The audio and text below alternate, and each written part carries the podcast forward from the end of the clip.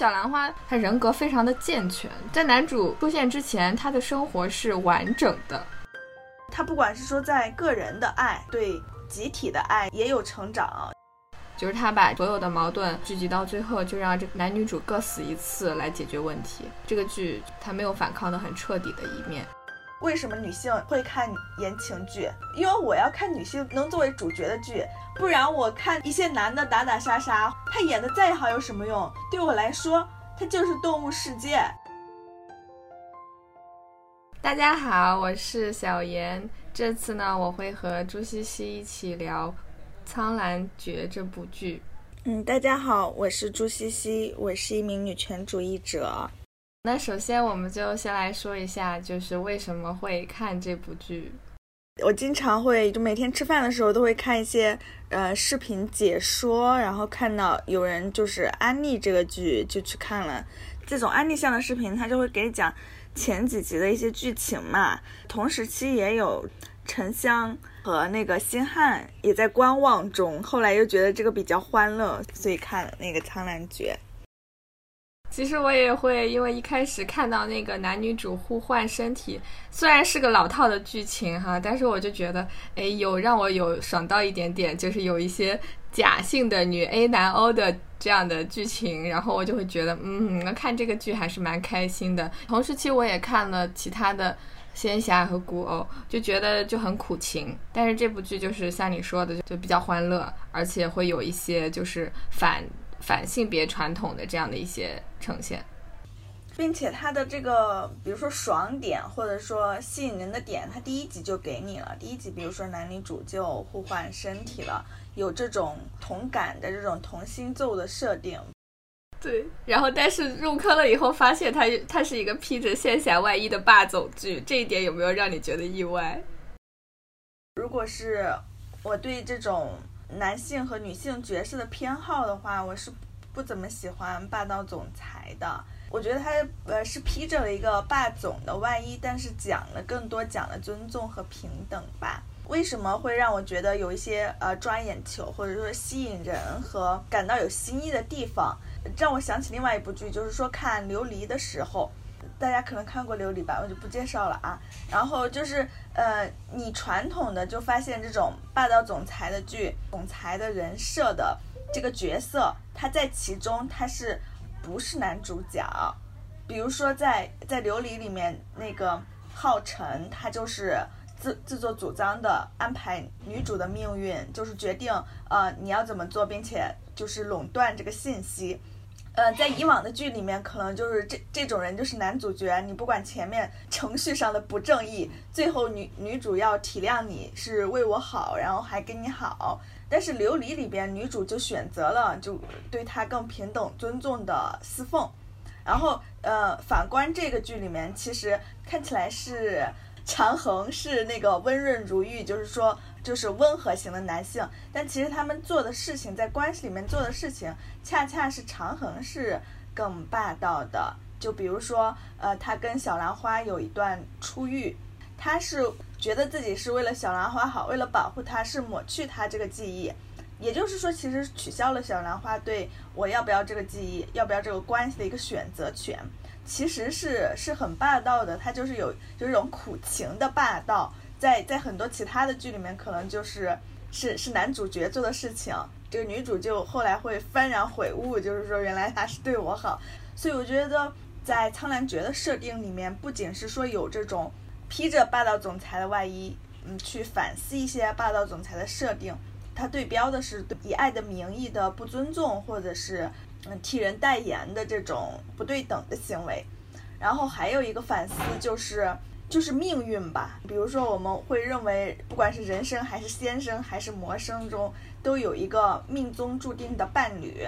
他是真爱，是命运确定的，他是我的伴侣。这个里面的东方大侠他就横空出世，小兰花最后就不是跟这个命定的伴侣在一起。我觉得就是不管是反思关系中的一些模式，还是反。反思人面对命运的态度，一个抽象的命运，命运把它具体化，其实就是说我们对人生的不可掌控的，呃这件事情怎么看待？我觉得都有一些反思。嗯，在这反思中，我觉得就是既可以是一种逐渐复权的过程，我们不但可以选择我们的关系的模式，选择别人怎么爱我们，我们怎么爱别人，我们也可以选择，就是人生的走向是由我定义，而不是由抽象的规则还是命运来定义。啊，我特别赞同你说的，就是这个大强他横空出世。其实，在我看来，他他简直就是很多网友也提到，就是他上一上一个像他这么强的人就是孙悟空了。所以，我对他的定位就是一个会谈恋爱的孙悟空。然后，就是像你说的，他不仅仅是在反抗这种传统的这种恋爱模式，也是在反抗一种宿命论。我觉得这种宿命论在东方的，在中国的文学里面特别常见。就是一种一种小人物对于自身命运的无法掌控，然后会把它归结到一个宿命论上。所以我觉得这一点的话，苍兰诀也是有一些反抗性在里面的。好，我们先埋下一个伏笔，之后再细细讲这个。我回到霸总，对霸总，我觉得特别有意思的是，以往的霸总，嗯，比如说那个《流星花园》啊，这个。呃，男主也演演过《流星花园》，好像他就是一直演这一类的角色。然后还有以往的那个《恶作剧之吻》《王子变青蛙》这一类的霸总，就是他们从头到尾就是他们就一直在自己的世界里，他们没有走出过自己的安全区。我觉得这是苍兰诀不一样的地方，就是以往的霸总，他们可能因为失忆，或者是因为什么。虎落平阳，然后就是被女主拯救了一段时间。但是当他回到他的那个特权身份之后，他依然不需要做出任何的改变，就可以拥有一切。他又可以拥有金钱、财富、地位，又可以拥有女主的爱。但是在这个《苍兰诀》里面，我觉得男主是一个他付出了很多，而且他一开始的这个强，他之所以这么强的设定的前提就是他断情绝爱了。然后这个设定。会让一些人感到很爽，甚至有一些观众还会觉得他找回情爱，嗯，失去业火之后就没有那么厉害了，就不爽了。有些人甚至还很生气。但我觉得这正是他非常这这部剧非常厉害的一点，就是说他在定义什么是强，什么是弱。就是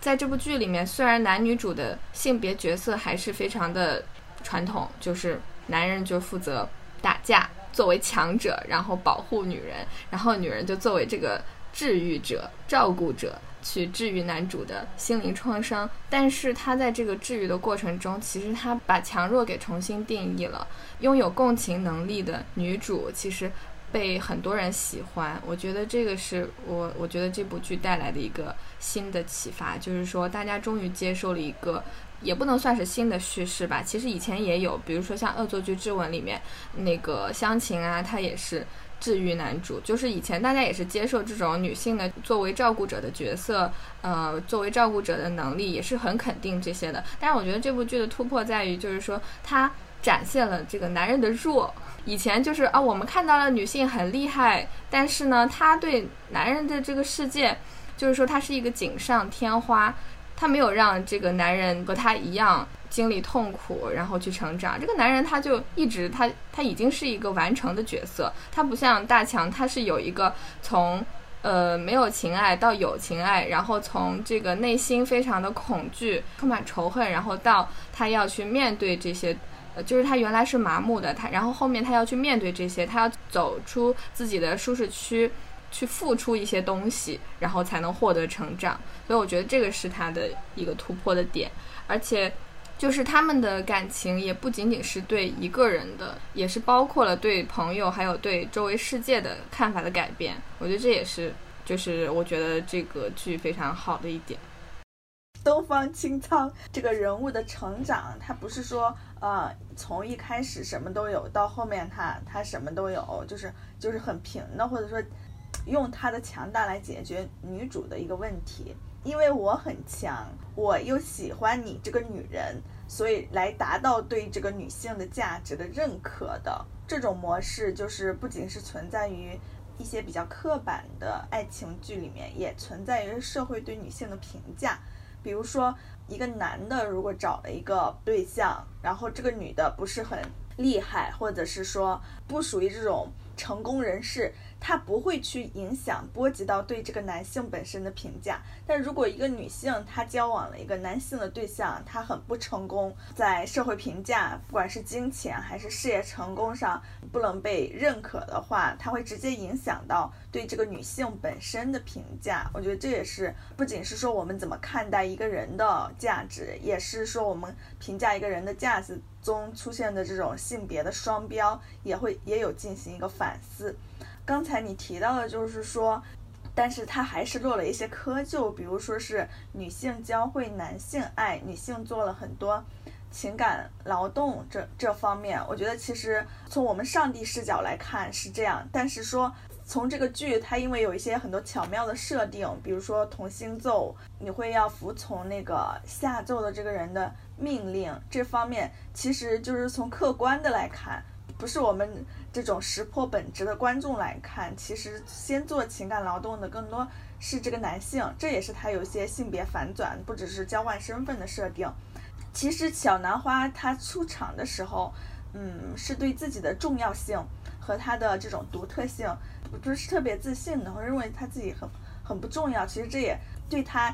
有一个好处就是说，啊，那我只是一棵小草，那三界的安危，呃，为什么要我这个小草负责的话，那还要那些天兵天将有什么作用？就我我感觉是东方青苍开始，因为对他有这个同心咒的关系，他不得不关注小兰花的喜怒哀乐，关注他的需要，然后大老远的给他接了一个露水。他在这个过程中，其实我感觉有一种他先。虽然他不是自愿的，但是是是让小兰花误会的，用这种爱的行为，然后让小小兰花不断确定它这个重要的价值，然后小兰花再用这种爱去反哺它。我觉得这个设定，一个是让男性先参与到这个情感劳动中来，第二个就让小兰花的这个对每个人好，它都是自洽的，就是它它是一种。感恩的行为就是知恩图报的一个行为，而不是说我看到一个什么人都要去救，或者说被污名化的一个词，就是说一个圣母的行为，就是看到男的不懂爱我就要去教，有一种嗯就是支教的这种行为。但但对他来说，其实呃我们就是共情到他身上，是是理解他为什么帮他帮这个男性找回他的感受。支持辅助他去感受各种感情，因为他先呃得到了爱。我觉得小兰花更重要的不只是说知恩图报，而且他会发现并且感恩别人对他的好，既不是这种讨好型人格的单方面付出，也不会就是说很自恋型的人格把别人对他的好当做理所当然，或者是说就看不到别人的善意。比如说东方青苍对他好的时候，他都。记得下来，然后并且不会再因为他的越族身份把他妖魔化。杰离，嗯，就是虽然是骗他，给他买假药，但是他承认了他有进步的，就是说叫什么先根可以治好的一个可能性，给了他希望，就是感恩别人给他的这个呃积极的影响。我就觉得就是他小兰花的重要性，他是既能感知爱，也能就是从通过积极的视角。来解读别人的一些善意吧。我给我感觉就是他是一个特别不卑不亢的人。对，就像你说的，他既不讨好别人，也不会说别人对他的好就理所当然。他人格非常的健全，他是我目前看过的最健全的一个偶像剧女主，甚至没有之一。他没有什么童年创伤，然后他从小就是被师傅就是满含爱意的抚养长大。然后还有就是有一些花花草草的小伙伴陪着他，所以在男主出现之前，他的生活是完整的，就是没有所谓的什么我我生活在水深火热之中，然然后要等待一个霸道总裁或者白马王子从天而降拯救我，他没有。在东方青苍出现以前，他的生活。很好，我就住在一个仙境一样的地方。虽然就是剧剧里的那个强行把它说成一个什么没有人愿意来的地方，但是在我们看来，他就是住在一个超级豪华的一个漂亮的房子里，然后每天就浇浇花、扫扫地，然后呃，对，摸摸鱼，打工打的也不是很专心。这种生活已经非常的，就是我我觉得对于普通人来说已经非常非常的好了。啊，当然说到这点，我觉得我还想提一下，就是关于仙侠剧的这个设定。我觉得现在大家爱看仙侠剧，嗯，也是，就是它能够提供一个超脱出这种就是世俗等级、超脱出消费主义的种种圈套的这样的一个世界。就是如果是真实情况下，你去演霸总，你总是会。会被一些非常实的东西给绑住，比如说慕容云海还要带那个什么楚雨荨去逛美特斯邦威，就会被人家群嘲。然后，但是你看仙侠剧，你就不会，就觉得他们怎么拍都可以，反正都是想象出来的。然后这样还有一个好处就是，你既可以把他们很神话，就是他们都是上神，但你又可以把他们都拉平到同一个。距离，就小兰花，她总说自己是特别不起眼的小草，但是在凡人眼中，她还是个神仙。她去人间历劫的时候，她还是有法力，就是她的那个强和弱，就是是不能够量化的。在那样的一个虚拟的世界中，依托于一些现实中的符号的东西，比如然后构造出来的阶级和身份，很容易被模糊掉。我看了一下这几个演员的背景，我觉得还是挺挺有意思的。就这个男主。就是王鹤棣这个演员，他是那个四川的一个小城市的出来的，所以就是他没有很多的很强的背景，据说是靠一张脸混进了娱乐圈，然后摸爬滚打。他演的这个东方青苍也是一个，就是从小吃尽了苦头，然后练就了一身本事的这样的一个，就是反派的这个大魔头。他对于这种固有的阶级，他对仙界这些人的虚伪，他好像就是他在骂那些人的时候，似乎就是有一种。和他自己的生活经历也非常，呃，相似的一种东西在。然后长恒还原到现实社会中，长恒他就是一个高干子弟，他是这个仙界的老大的儿子。然后从小呢，就是成绩又优异，后来又当了战神。他有很多的既得利益，让他不得不去维护这个固有的这个阶级，固有的这种资源不平等。反倒是女主，我觉得她更像是一个横空出世的角色。女主也被网友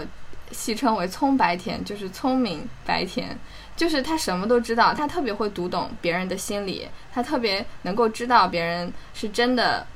呃对她好，还是说是敷衍她，不能把她当做一个传统的偶像剧的傻白甜女主去看。拿她跟看琉璃的时候对比吧，看琉璃的时候。我们都经常就希望他开大，就是上大好，然后就很厉害。但是到小兰花的这个角色的评价的时候，反而感觉就是大家更 更关注角色的亮点和他这种精神的力量，或者说对人的影响的高光时刻，都是在他小兰花的这个角色时期。反而就是说他变成神女之后，在这个。呃，剧情中起的作用就比较小，然后就是人气也没有，就是前面这个呃小兰花的时候的人气高。我们对大女主的一个想象，我觉得有有一些拓宽。可能我们之前对对女主的想象，可能呃有，比如说你要是长得最好看的，所以说有的人就会评价说小兰花没有女主像，就是你要在一众女。女性中脱颖而出，就就一眼就能认出来这种女主相，然后或者是说啊，我是最优秀的，就比如说你在宫斗里面拿了冠军呐，或者是有什么过人的才能，就是某种超级英雄，呃，所以我对她有隐藏身份的这个小女神的身份的设定是不是多余，我也是有一些持保留意见嘛。你要么就得到所有的男性的喜爱，异性的喜爱，这三个价值吧，我觉得是别人认可你为女主才可以的。但是我觉得小兰花她就纯纯的就是人格魅力。是为什么虞书欣身上有这种魅力？很多人就把它归结为因为她有钱，因为她的这个经济基础。把他培养成了一个不卑不亢的人，培养成了一个人格健全的人。但是我有的时候甚至都分不清大家羡慕的到底是他的有钱还是他的人格健全。就是虞书欣在那个《青春有你二》里面，他本人就是这样一个什么都不行，但是被大家就是捧到高位的一个一个选秀小明星。当时就会有人觉得说，你凭什么？你又不是长得最好看的，你又不是跳舞最好的，就凭他很作，他会撒娇。其实根本就不是，他的那个人设和小兰花非常像，就可能他本人就是这样子的，他就是一个总是觉得自己很棒的人。因为我对他的戏外的了解比较少，我看到的更多的评价就是说他长得不像女主角。我们可能有一次讨论到了，就是一个人设能让这个别人都觉得这个男性男性角色很帅，但是女性角色很讨喜的时候，不一定总是正相关的，有可能你这个女主呃人设比较差，会把她跟女演员绑定到一起。如果这个女主人设很好，反而变成对这个女演员的一个苛刻。比如说她跟这个人设有什么差距？比如说这个角色。呃，她应该漂漂不漂亮？这个演员漂不漂亮？但是，呃，我就觉得很奇怪的是，这个小兰花她这个在剧中的角色设定就是长相平平吧，就经常不管她自己还有别人都这么说，但是人家还是认为虞书欣够不上这个长相平平的姿色，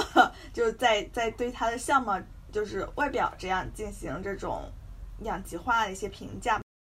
偶像剧里的女主大多都不一定要很漂亮，就比如说杉菜，她也不算是大美女，但是和她搭戏的全是大帅哥，就可能也有一些满足了就是普女的想象。就是我觉得小兰花她她的生活一直都是很完整的，回到这个人格健全的这个事情上来，反正她不管在什么情况下，她都不觉得自己需要需要改变。嗯，当然他也要考公，他要考那个什么先考嘛。那个先考对于他来说就像是一个期末考试一样，他就是把它完成了而已。就他并没有就是要卷自己的那个动力。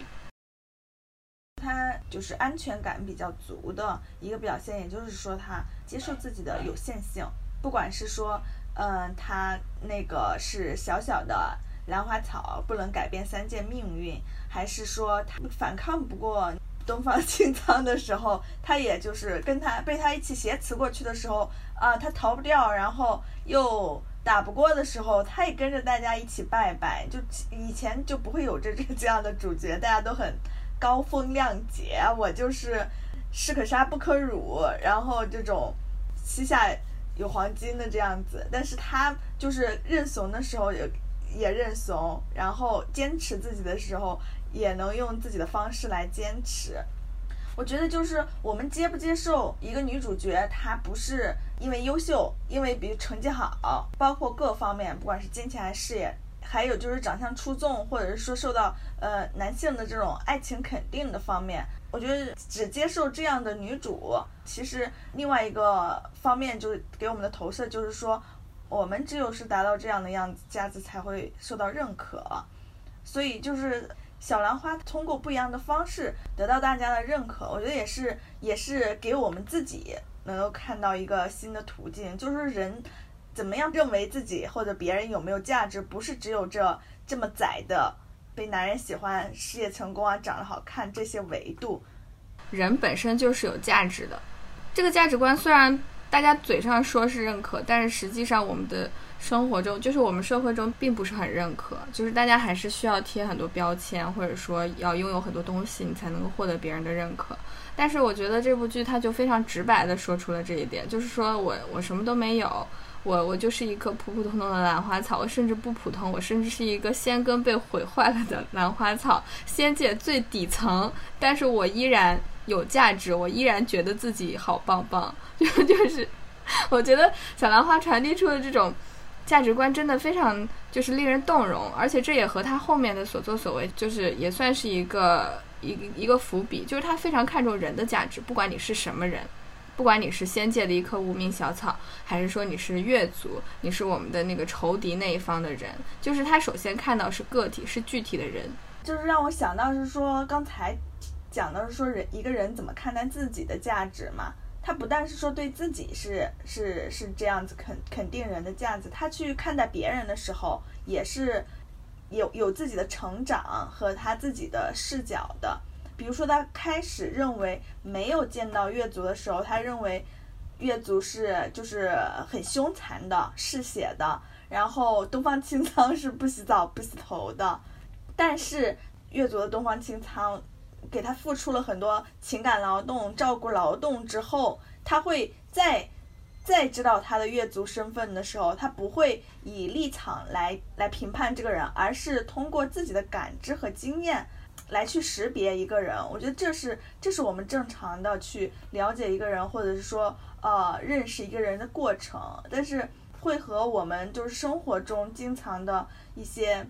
呃迷思相悖嘛。其实我们在看一个人的时候，就看到只是我们固有印象和评价标准，根本没有看到这个真实已经在你面前的人付出实践去了解。我觉得这个不管是说小小兰花对他接触的第一个越族人的了解，还有到对越族人人的这个群体的了解，他都是用实践去认识别人，而不是就是抱守着这固有的一些刻板。他也是。不断的愿意去突破自己的旧有的知识的，对越族人，他到了云梦泽之后，对人间的一些事物，他也会对自己的过去的认知进行反思。他说：“我以前看命谱，就觉得人的命运就只是这上面的一些文字或者符号，但是到了云梦泽生活了一个月之后，他就会进行一些反思，就是原来生老病死。”婚丧嫁娶对每个人都是很重要的，他每个人都是有血有肉的，而不是一些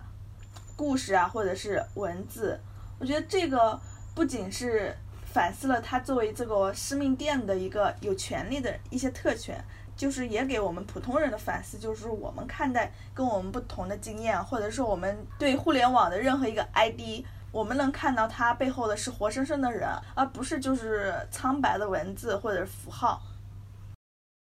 小兰花的这种成长，就是和他对男主的这个付出照顾，就是他是同步进行的。一开始我会想，就小兰花跟着那个东方青苍去了月族之后，他又帮他找回这个情感呀，又帮他修复这个和他爹的这个呃问题呀，然后又又为了他去获得这个月族的认可。去进入那个福居洞受刑，然后就是让大家真心的就尊重他，承认他当他们的月主。然后我觉得这些都都还没有跳出那个就是异性恋的那个框架，就是说在这个异性恋从夫居的框架下，女性要获得男性和男性家人的认可，然后要去到他所在的地方，要在他的主场。呃，赢得大家的尊重，就是他还是非常小媳妇的设定，把小兰花的这些行为上升到就是要弥合两族之间的创伤和仇恨这一点的时候，我觉得他这个编剧还是挺厉害的，就是他把它放到一个更大的议题里面，就是削弱了这个传统性别角色的这些条条框框。但是现在我觉得这种设定不仅仅是为了挑战这个传统的性别角色，这才是他的。母题就是这才是最它最大的一个主题，就是说，呃，我们怎样去看到具体的人，爱具体的人。我认为它非常女权的一点啊，是它借由这个性别的视角去看到了更弱势的人。就这个更弱势的人，她不仅仅是女性，不仅仅是这个失去丈夫、儿子、兄弟的这些越族的孤寡老人，他们希望能够。就是把这个视角给扩散到更大的范围里，包括长恒啊，后来他云游四海去看这个人间的疾苦，包括刚刚小兰花你说的那个，就是他看到了命簿上的活生生的人是什么样子的。我觉得这才是就是对对生命的尊重，对每一个人的尊重。他用了很多俗套的刻板的壳，但是你打开发现里面是新的东西，有新的思考。就比如说，女性教会男性爱，女性给男性做情感劳动，就是有的说男的到死都是到老都是孩子，要女性去照顾，要教育，就觉得把女性特别工具化。但是我们刚才讨论里面其实可以看到，这个过程中不是东方青苍一个人在成长，小兰花她也经历了很多成长。我觉得就是呃，她不管是说在个人的爱，一对一的。方面是有成长，然后第二个就是说对集体的爱，他也有成长。我开始是这种对集体的爱，是我因为我的身份认同，我属于水云天，所以我就不帮你修命谱，我要保护我的那个族群。但到他小兰花后面去牺牲自己的时候，他有两个愿望，一个是救他的个人的爱。第二个就是希望那个月族的十万战士可以回家跟家人团聚，他就已经超过了一个种族身份的认同的一个爱。我觉得更多的是，就是他这个时候对这个群体的关心是，是对呃具体的人类的爱。就是我不是因为我的这个身份认同，而是我就感知到了一群人类的他们的痛苦，他们的这个情感，我希望他们能够团聚。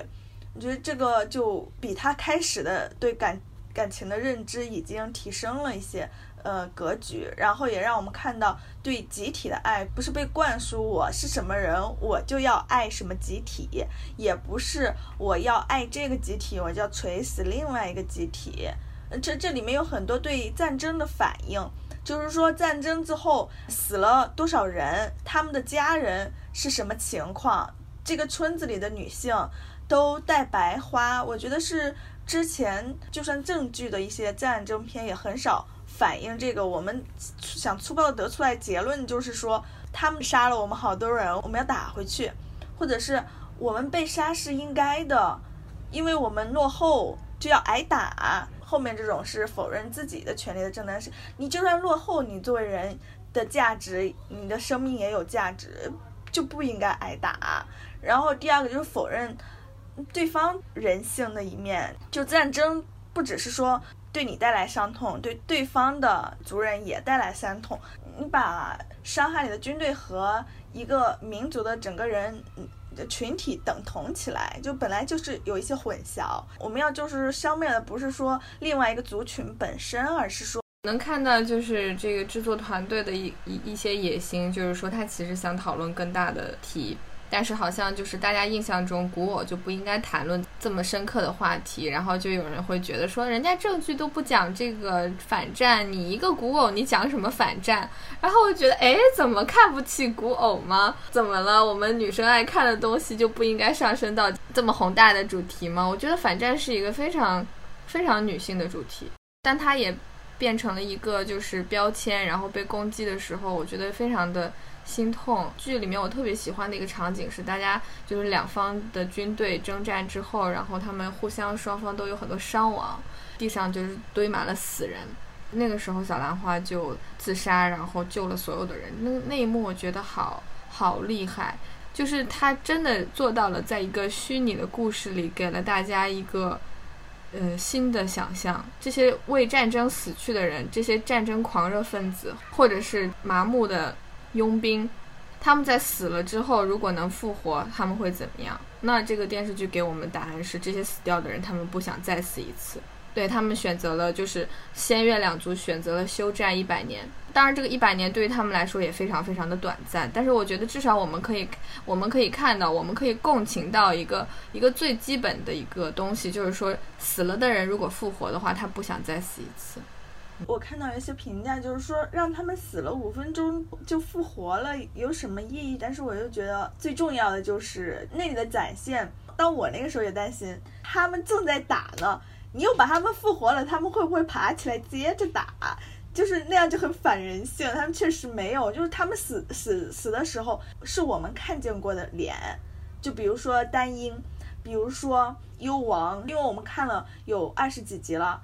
你觉得是是认识的人死在你面前，那在讨论战争的时候，就不是说一个抽象打败了那另一个抽象，这个结果，呃，是我想要的，我就会被爽到。他是真的是你，呃，感觉是你身边认识的人就死在你面前，也给了他们那个对死亡被戳死的那个痛苦那个表情的镜头。就虽然很短的时间，但能真真切切体会到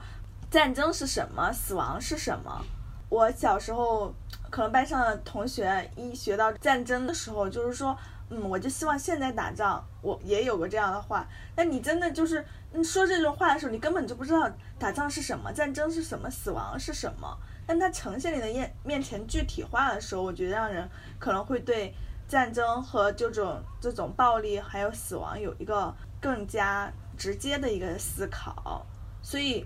我我也特别理解，就是说他们死过一次了，就当时是做出这个休战的决定，就起来是首先第一反应是感谢自己没有死，但是就后面那个他们这个战争或者民族的仇恨，他们怎么终止，可能就比较草率，就出现了一个罗密欧与朱丽叶效应，就出现了一个更大的共同的敌人，然后达成了统一战线。我觉得这也是就是。不能脱离它是一个童话的感觉吧，这也是对我们思维方式的一个挑战，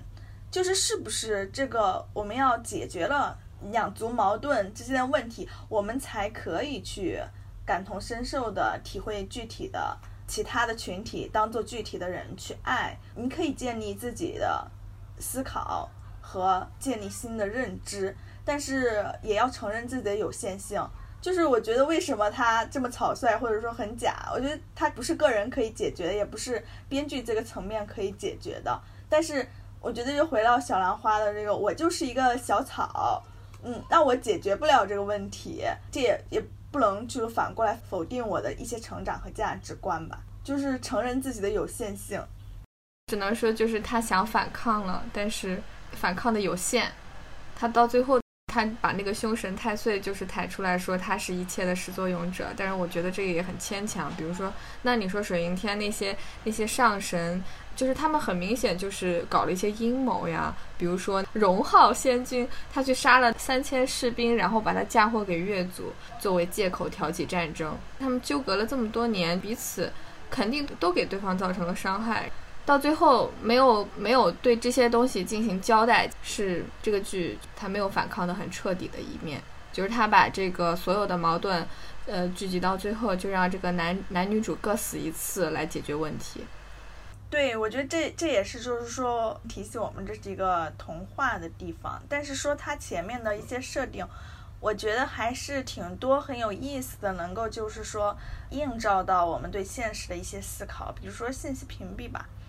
就是小兰花认为我们是在打一个正义的战争，认为越族的人是很坏的，但是后面给了他他爸爸的视角。他爸爸为什么就是说牺牲他孩子的七情六欲，并且一定要用这么极端的方式，就是弑父的方式，呃，让他快点炼成业火，因为他没有时间了。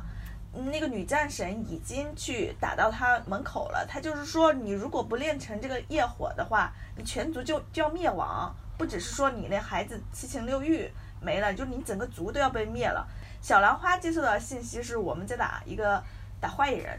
那那其实从月族这边是，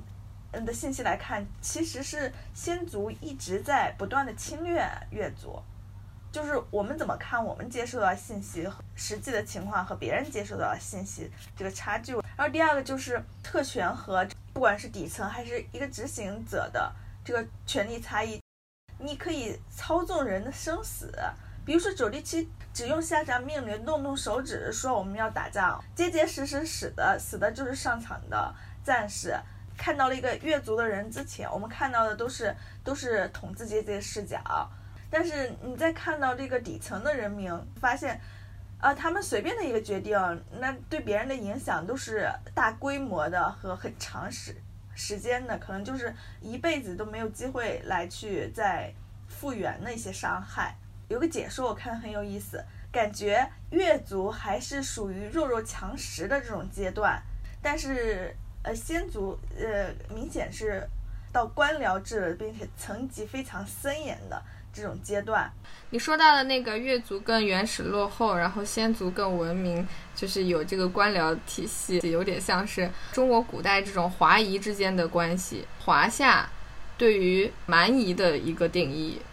就觉得他们好像就是只会打打杀杀、弱肉强食，而我们就是文明的，就是知书达理的。我觉得，呃，更像是这样的一个对比。对，而且我觉得这个剧就是它有一些解构这样子的感觉，因为呃，比如说小兰花去到越族了以后，他发现这里的人也很文明啊。这里的人虽然是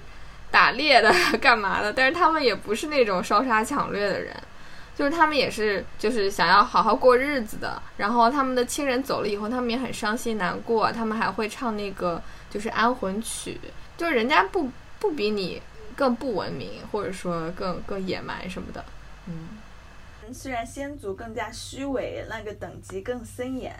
但是先族它有女性的那个上层，虽然就像。嗯，无知少女这样就是代表性，就是一个代表就行了。负责考试的那个叫什么姑姑，还有一个女战神嘛。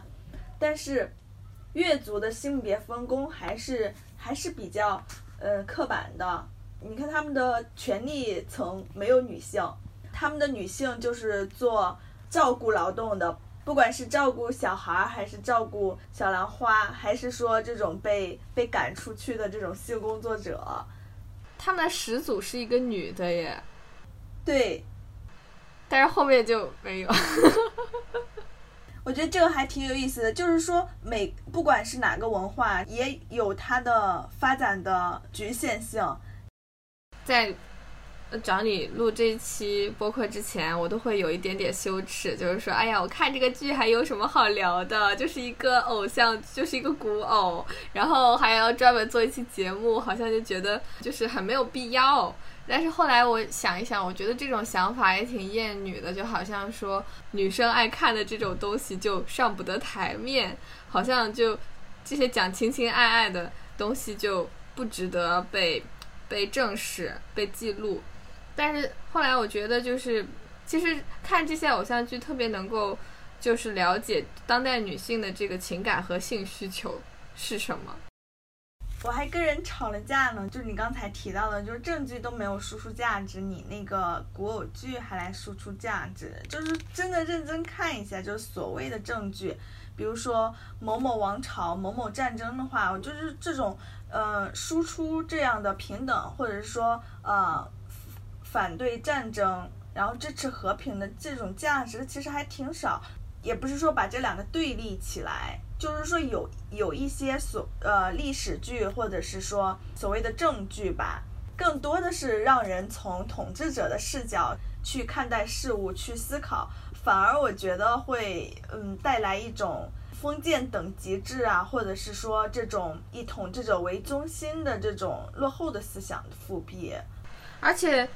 对，而且你作为一个普通人，你总是去看这些什么。什么某某王朝、某某家族，你总是会把自己想象成那样的一个大人物，好像觉得那些大人物的故事才是值得被讲述的。如果你不把自己带到他们的那个角色里面，你也会觉得自己不过就是一个小人物。那小人物的故事就是，嗯，不值得被记录，不值得被拍出来，也是一种对自我的否定。然后相反，我觉得很多就是这种女性向的剧里，就比如说这种偶像呀、言情啊里面，他会更关注。更多弱势群体，从女性的视角来看，我们就是可以看到更多的不那么中心的人物，而且就是我们不去面对自己的这一个欲望，然后不去分析它，觉得也挺可惜的。就是说，为什么我们不愿意正视自己爱看这些东西，然后觉得自己看这些东西的时候是浪费时间、浪费生命？其实这也是对我们的这一部分的自我否定。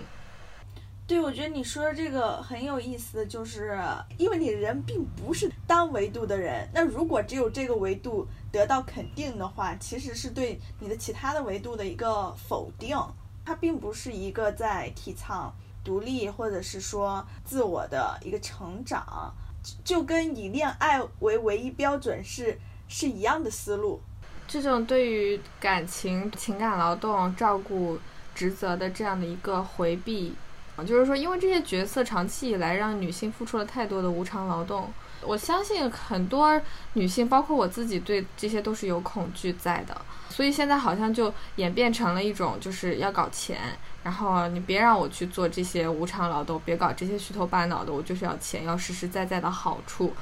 但是另一方面，大家好像也忽视掉了，就是说，作为一个人，我们也有对感情、对关系的需求。就他当然不一定是一对一的异性恋的亲密关系，但是作为一个人本身就是需要关心和爱的，就是可以给我们带来安全感呀什么的。但是很多人好像现在就会把这种关心和爱，就是和那个做无偿劳动划等号。我想到就是说一种叛逆。就是比如说我嗯青春期的时候，我为了脱离父母的控制，让我怎么做？我首先就是说要叛逆到跟他完全不一样的一个标准下，另外一面，我觉得就是呃可能对女性的标准，对女性的一些呃说教，它是非常让人反感的。比如说你就是要为家庭付出，那我们为了脱离这样的一个说教吧。会建立起另外一套标准。那我我想到的就是说，为什么青春期的时候会用这样就有点二极管的方式？我不做这个，我一定要做相反的。我觉得是是是一个没有选择权、控制权，也没有安全感的一个状态。我觉得就是很多人是是在这个实际上没有更多选择的状态，所以建立了另外一个呃，仿佛更更加强大的。相反的标准可以去依靠，但实际上它是一个虚假的力量。就是说搞钱和搞事业，比如说成为富婆，这个它它是比较遥远的，就是它达到那个目的终点很远。我觉得其实是回避落地的切实的反抗，它其实不是特别现实，但是它听起来又非常燃。对它听起来是一个快速有效的方法，但是大家忽略了这个实践的过程其实非常难，成功非常有偶然性，而且它也不一定能够解决问题。它没有具体的方案，但是它只是把它作为一个口号。但是如何让女性搞事业、女性的那个就业发展的一个不平等，然后建立让女性有平等的工作机会，然后有同工同酬的这个权利，其实我们就是省略了一大段，我们就直接跳到那个点，就觉得这这个是我们的解决方向。但我觉得你说的那个就是大家缺少资源和选择，是这一点特别真实。就是为什么这样子的二极管的想法就是能够盛行，大家普遍没有这样子的选择。我觉得这个剧里很很厉害的一点就是，呃，我我们俩之前也说过，就是这个男女主还有男二都说过我不服，他们站出来挑战了这个剧中的宇宙规则，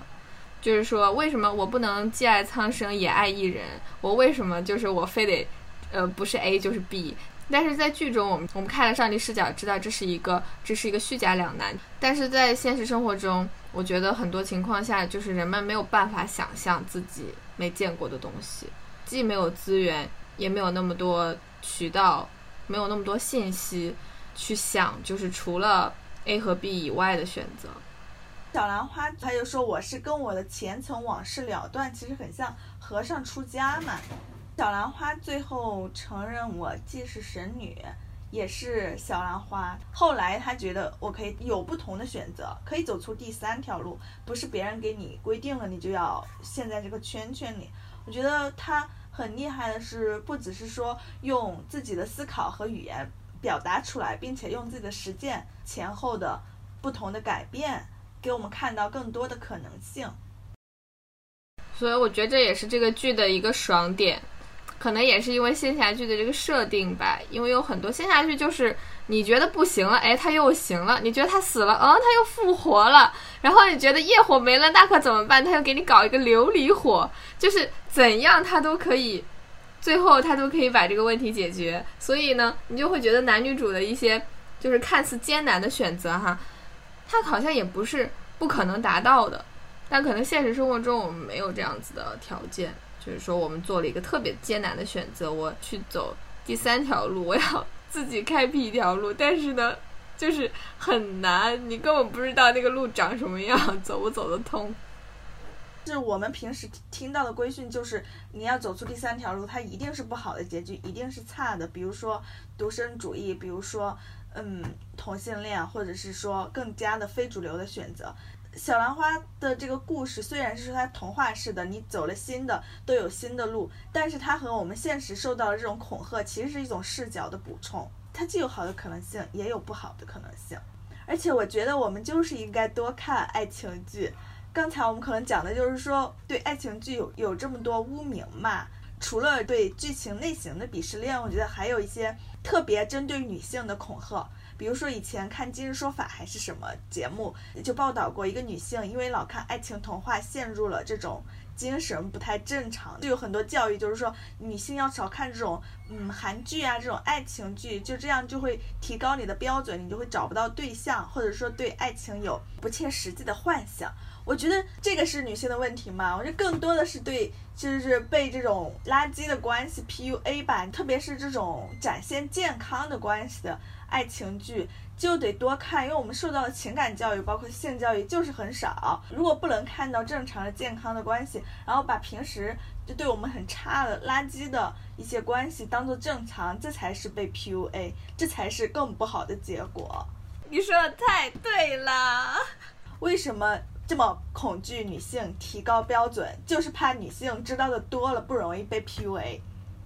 就是，那你说为什么那些男的就天天看那些贤妻良母的正剧，他们就津津乐道？因为这个社会为他们批量生产贤妻良母，就是他们的幻想和需求不冲突，他们可以很容易的，就是找到这个现实中的能够满足他们想象的女性。但是女性看了这么多，就是不管是霸总也好，还是其他的青春偶像也好，这里面的男的都很好看，然后很体贴，很关心人。但是现实生活中，就我们的社会没有批量生产这样子的好看的、年轻的、善解人意的男性，所以我们我们的这个和现实的矛盾，它并不是女性的问题。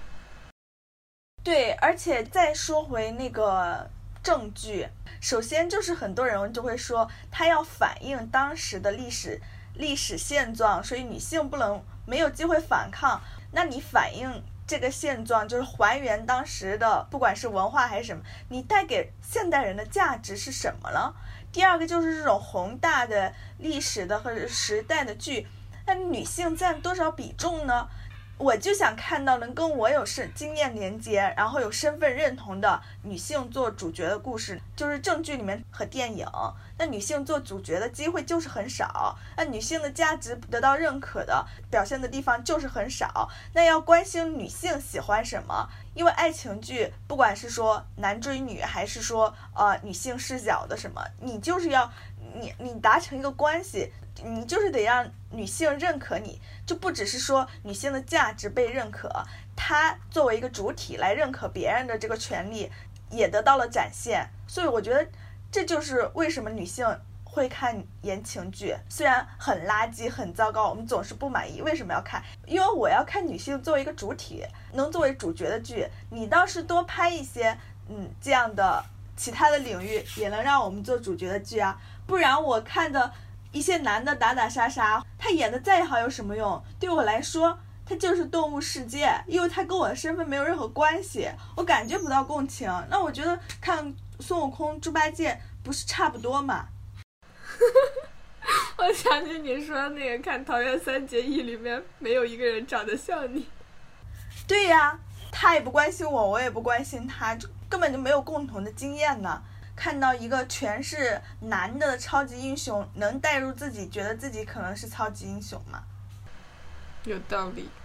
我们小时候看那个《红楼梦》的时候，班上也都是女生在看，就大家都能够就是把每一个人的那个性格对应到那些角色里面，然后哎呀就会说你更像谁谁谁啊，就会做这样子的比较。我觉得这些是很重要的，就是包括现在有很多剧被人骂什么政治正确啊，就是里面。把很多角色改成女的呀，改白人改成黑人啊，我觉得这很重要啊，就是因为小孩子就是靠这些很简单的这种呃符号性的东西去了解成人的世界的。如果他在一个一个屏幕上都看不到和自己相似的面孔，你让他去如何去想象一个自己的未来？对，就是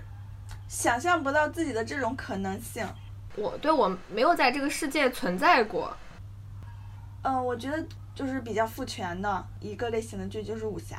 就武侠里面有女侠，武侠和聊斋其实都是给女性不一样的可能性。比如说聊斋里面有有一个就是狐妖嘛，她去报恩跟一个男的结婚了，他是帮了这个男的家庭很多，但是这个男性的家庭就是恩将仇报嘛，呃，对他有很多贬低，他就走了。你想，如果是在这个设定之外，这个女性她就没有这个可能性，没有这个走的可能性。武侠片里面有很多爽爽点的地方，就是这个女孩子看起来柔柔弱的，可能就很多人调戏她呀，然后她就开大了，把把大家打了一遍，就就就很厉害。哦，我记得有个什么里面就是小青其实受到好多次性骚扰，她走在路上受到酒鬼的性骚扰，在药店里干活的时候也受到一些流氓泼皮的。性骚扰，就因为他是一个有武功还是有法力的人，他就有这种可能性制服了他们，然后他们去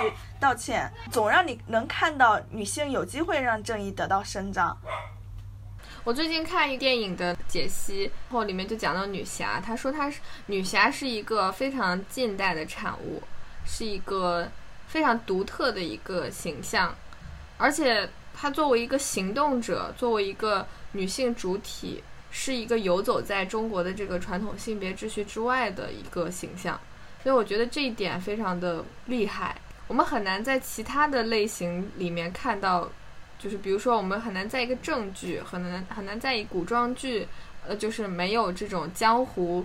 恩怨的地方看到女侠这种形象。她作为一个游离在这个秩序之外的人，就是给了大家很多想象的空间。你也可以说她是被放逐，因为就是她不属于这个世界。那个女侠的出现，往往就是她惩惩恶扬善，然后就走了，就挥一挥衣袖，不带走一片云彩。就像你说的那个狐妖，她就她不开心，她就走了。就是她从来都不属于一个所谓正统的世界。但是她怎么说呢？我觉得是我们小时候这个影视剧里的一抹亮色，就是它给了一种可能性，就是说哦，原来我还是可以这样子的。就是除了当大家闺秀、小家碧玉，或者是被男人迫害的女人之外，我还可以，就是作为女侠，作为一个非常行动自主、来去自由的人。对武侠里的女侠，因为有的时候是配角出现，或者是说有的就是为了保持这个神秘感，她的背景很模糊，这让人他就觉得她比历史故事里面的呃女英雄会更加的。先进 叫什么先锋吧？因为比如说这种穆桂英、花木兰，她不是她她展现自己的力量，不是说为了父亲代父出征，就是为了丈夫啊这种上升到家国的，对对对，这种国族大义一定要上升到这种程度，这一点也是女性力量被国家收编的一个感觉。你就不是被国家收编，就是被。家庭收编很多，就是说女性的动机和出发点都是为了家庭，而且你找到这个家庭了，就是说你为这个家庭服务过的目标达成之后，你马上就放弃你的这个出行的自由和这个力量。但是女侠她就为了心中的正义，惩恶扬善和什么，我觉得是更有主体性的吧。当然，就在一些武侠的，就是很主，就是主角。光环很强的这里面的角色塑造，它可能也是更多的归于某个派呀、某个集体呀，或者是说它它的价值还是会跟男性的价值的关系